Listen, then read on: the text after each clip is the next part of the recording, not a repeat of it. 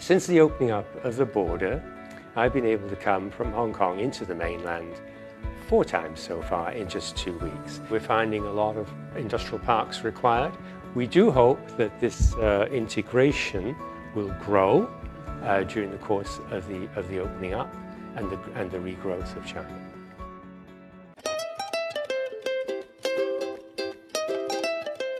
I set up IDAS, my architectural company, 40 years ago when I came to Hong Kong.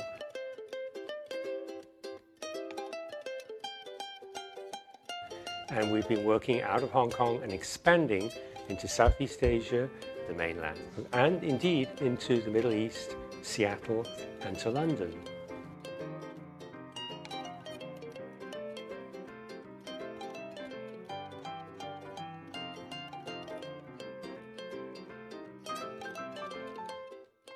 So for three years, we've been using Zoom and various iterations of that type of software across the world. However, that didn't abnegate the problem that we had of face-to-face contact.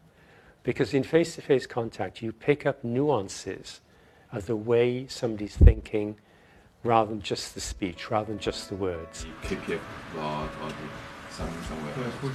Since the opening up of the border, I've been able to come from Hong Kong into the mainland four times so far in just two weeks.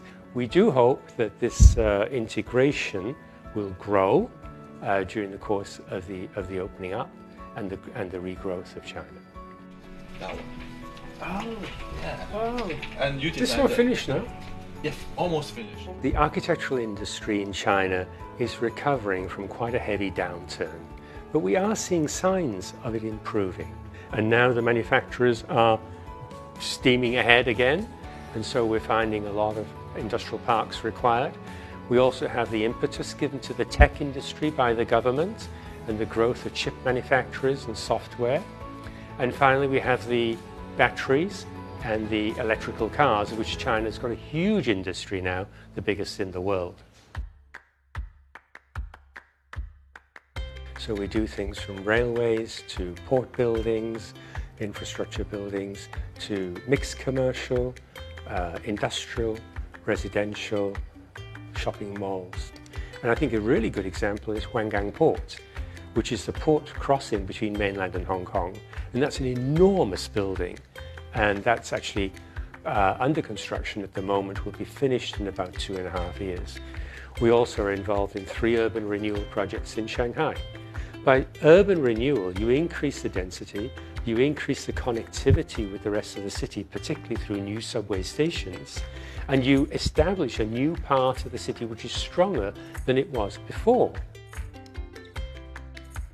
There is going to be an improvement in the architectural industry in China, but as I said, it's going to start with rebuilding within the industrial sectors, particularly, and biomedical as well, and urban planning. We will very, very cautiously look about which offices we should grow. The Shanghai office has long been a very stable office. We don't particularly want to grow it. And I foresee further growth of the Shenzhen office, whilst possibly maintaining the size of the Hong Kong office.